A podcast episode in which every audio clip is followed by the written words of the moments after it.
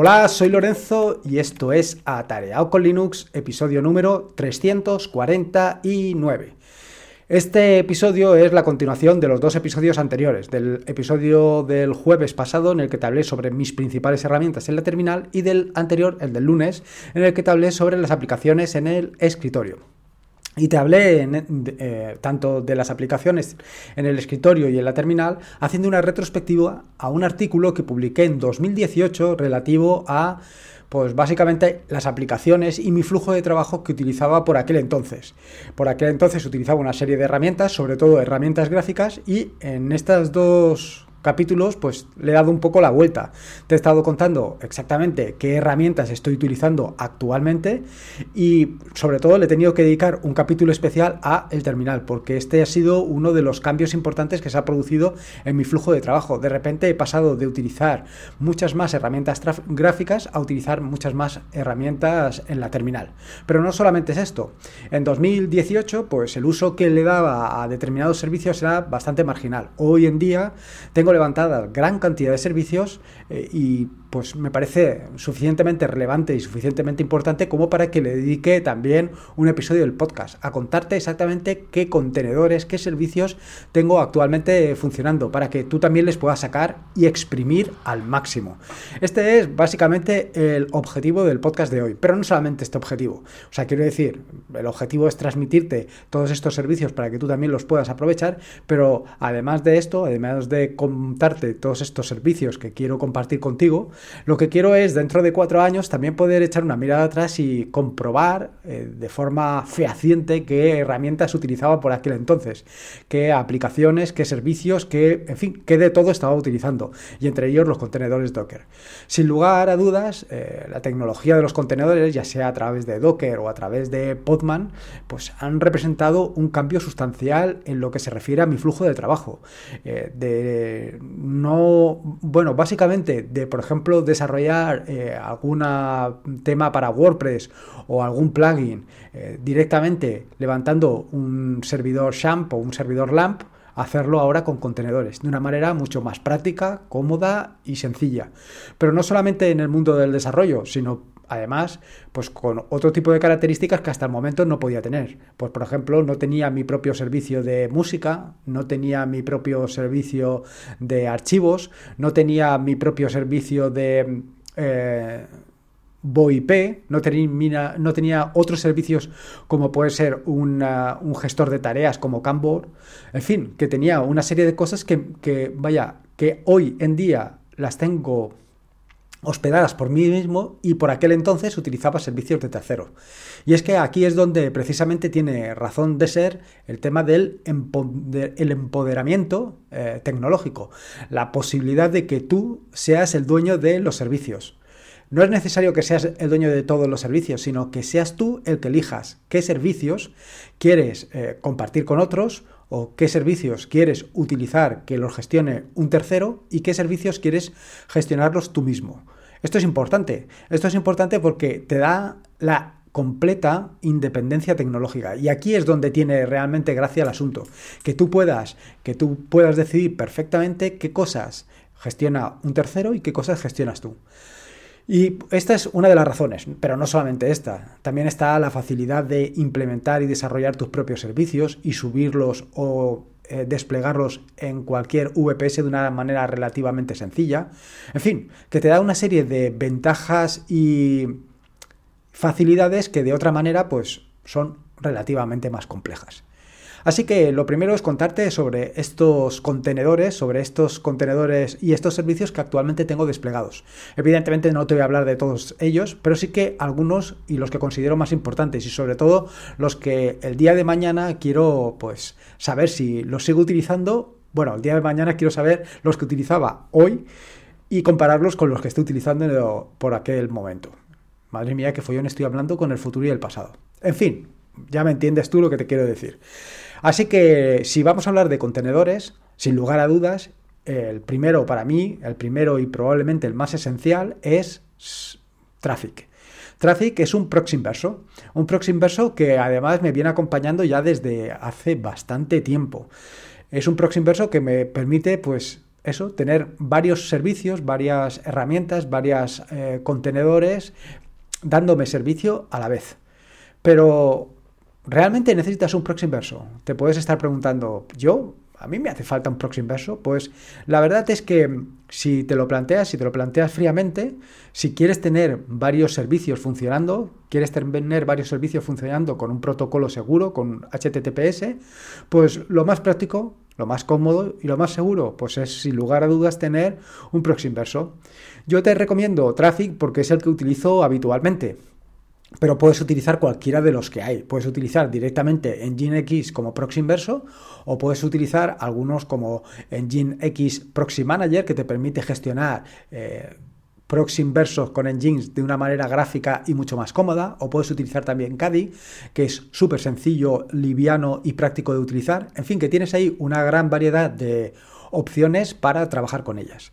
En mi caso particular, pues me he, decidido, me he decantado por Traffic porque eh, básicamente me aporta una serie de ventajas adicionales y por el conocimiento que actualmente tengo de él, claro.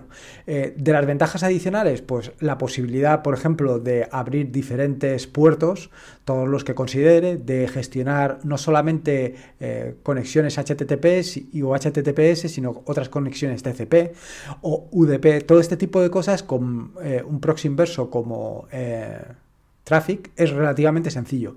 Además viene con una serie de complementos que te pueden ayudar y facilitar considerablemente la vida. Es decir, me refiero a complementos como puede ser una autenticación, que si hay alguna aplicación que por las circunstancias que mm, sean viene con sin autenticación y puedes para acceder a ella puede acceder cualquiera, pues siempre le puedes poner esa autenticación que va a evitar que cualquier usuario, cualquier otro usuario pueda acceder de una manera, bueno, pues eh, que no controlada, por así decirlo. Así que esta sería mi primera recomendación, el proxy inverso. La segunda de las recomendaciones es todo lo relativo a las noticias, a los RSS. Actualmente, como seguro que te he contado en algún que otro episodio del podcast, una de las eh, fuentes principales de información que utilizo son los RSS. Por encima de cualquier otro medio de información, por encima de Twitter, por encima de Mastodon, por encima de, de cualquier cosa. ¿Por qué? Pues por una razón muy sencilla. Tanto Twitter como Mastodon se ven influenciados por las personas a las que sigues. Quiero decir, por mucho que tú sigas a una persona concreta, eh, esta persona puede seguir a otras personas que realmente no te están aportando la información que tú buscas. Y eso, pues poco a poco va contaminando tu timeline y te va haciendo que te despistes exactamente de lo que tú buscas. En el caso de Mastodon mm, se quedaría más o menos ahí. En el caso de Twitter todavía tienes el problema de los anuncios, que es incluso más peligroso. o por lo menos ¿cómo te diría yo? Más fácil que te despistes y que termines eh, navegando por sitios que, pues, que no te interesan en absoluto. Entonces, para mí, el tema de los RSS es fundamental. Y esto lo hago o lo gestiono de dos maneras. Por un lado, estoy utilizando FreshRSS como eh, agregador de feeds. Es una herramienta que me permite mm, añadir tantos feeds como yo quiero y luego pues él se encarga de actualizarme los feeds nuevos, eh, mostrarme las noticias nuevas, etcétera, etcétera. Yo básicamente todos los días reviso todos los feeds reviso todas las, eh, bueno, todas las noticias, en fin, todo lo que aparece en mis feeds. Pero lo reviso de una manera rápida. Quiero decir que yo voy pasando pues, las noticias, simplemente leo el titular y a lo mejor la primera o segunda de las líneas. Pero no leo mucho más allá. Y no leo mucho más allá porque simplemente se trata de darle un vistazo. Eh, pues a lo mejor estoy delante de, bueno, después de cenar o después de... Bueno, básicamente siempre es después de cenar. ¿Para qué te voy a decir otra cosa? Em, mientras estamos viendo la televisión o estamos viendo alguna serie o lo que sea, pues le doy un vistazo rápido a esos, a esos eh, feeds, a estos RSS.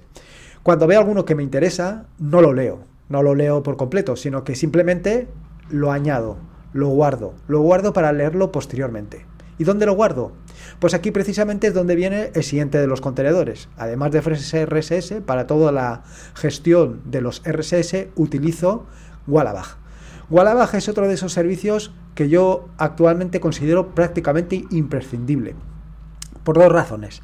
La primera es porque me ha permitido pues, hacer precisamente lo que te acabo de decir, es decir, revisar de una manera relativamente sencilla pues, toda la información que aparece en mis RSS y Luego, por otro lado, me permite leerlos con mucha más comodidad, porque con Wallaback, además de guardarlos, te limpia de, pues, de, ¿cómo te diría?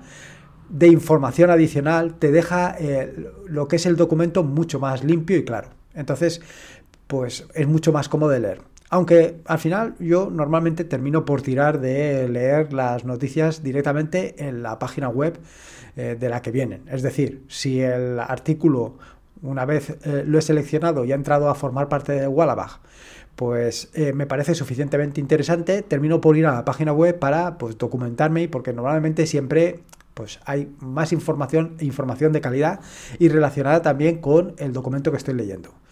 Esto sería, pues básicamente, eh, todo lo relacionado con los, eh, con los feeds, con los RSS.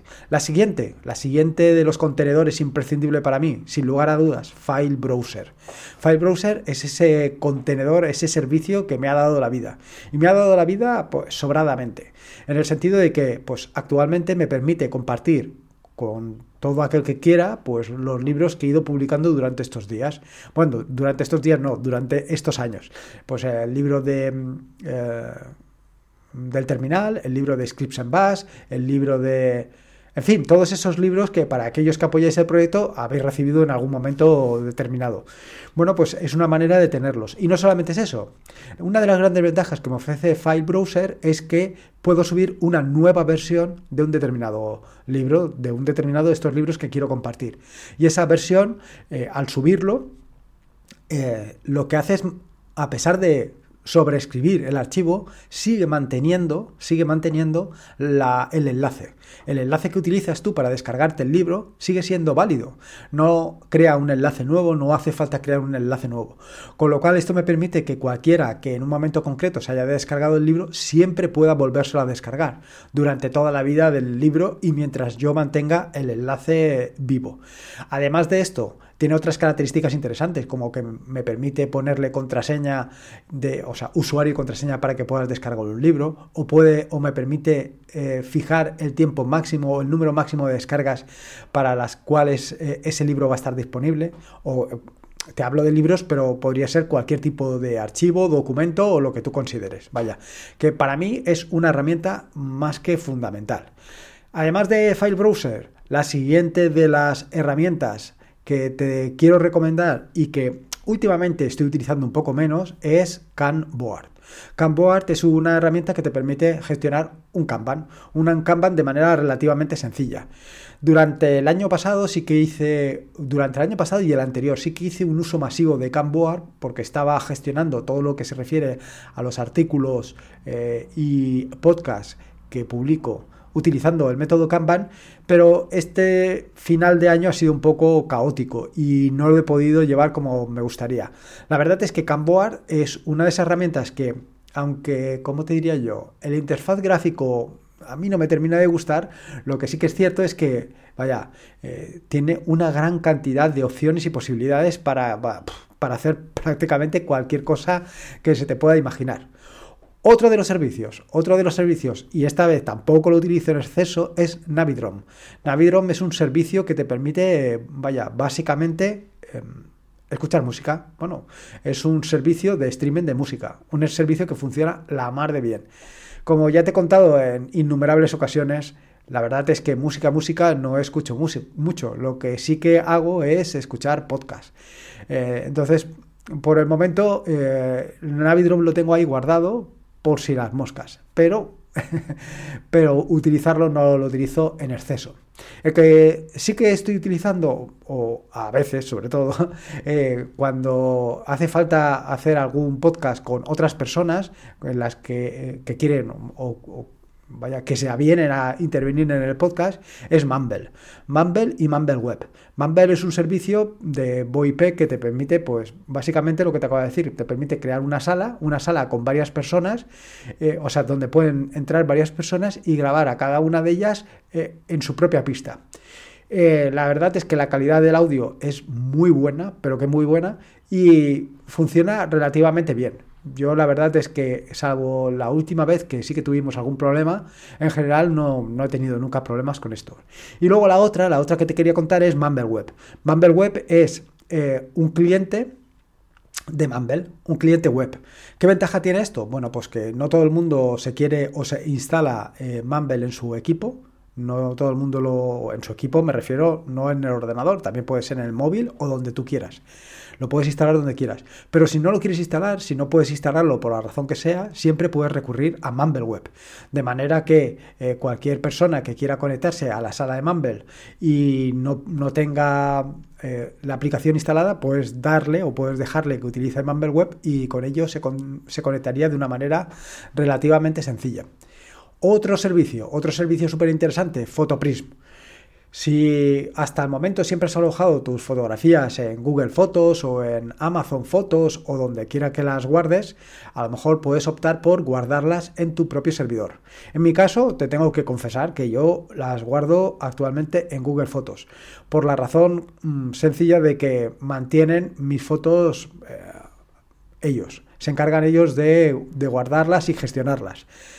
Esto es una ventaja y es un inconveniente por lo que tú ya sabes. La ventaja es que es muy complicado o es más complicado que las pierdas. El inconveniente, bueno, pues es que las está gestionando un tercero y que en un momento concreto puede cambiar las condiciones y esto puede ser fatal, puede ser fatal para ti, como recientemente ha hecho, que vaya, que ha cambiado las condiciones y de ser un servicio completamente gratuito ha restringido el tamaño máximo que puedes tener. Pero bueno, es así, es así. Por eso te hablo siempre del empoderamiento digital, de que tú puedes ser o tú puedes elegir aquellos servicios que consideres, aquellos servicios que te resulten más interesantes y vaya, y que puedas hacer. Aparte de esto, aparte de los que te acabo de decir, pues luego ya tengo otros proyectos propios, proyectos que he ido desarrollando con el paso del tiempo, como puede ser eh, Expulsabot, que es un eh, eh, bot implementado en Python y que estamos utilizando en determinados grupos de Telegram para evitar o por lo menos para reducir en la medida de lo posible el spam en estos grupos, que en ocasiones llega a ser verdaderamente desagradable. Otro bot que, implementé y que lo hablé con, eh, con David de Galego Geek es básicamente Expulsabot. Digo, perdona, Wallabot.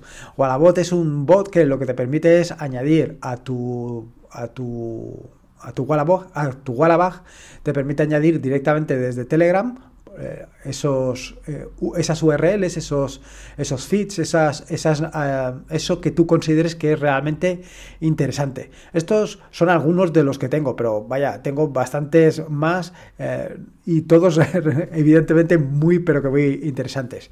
Luego, pues últimamente te he estado hablando de otros como puede ser SH-Link y otros similares.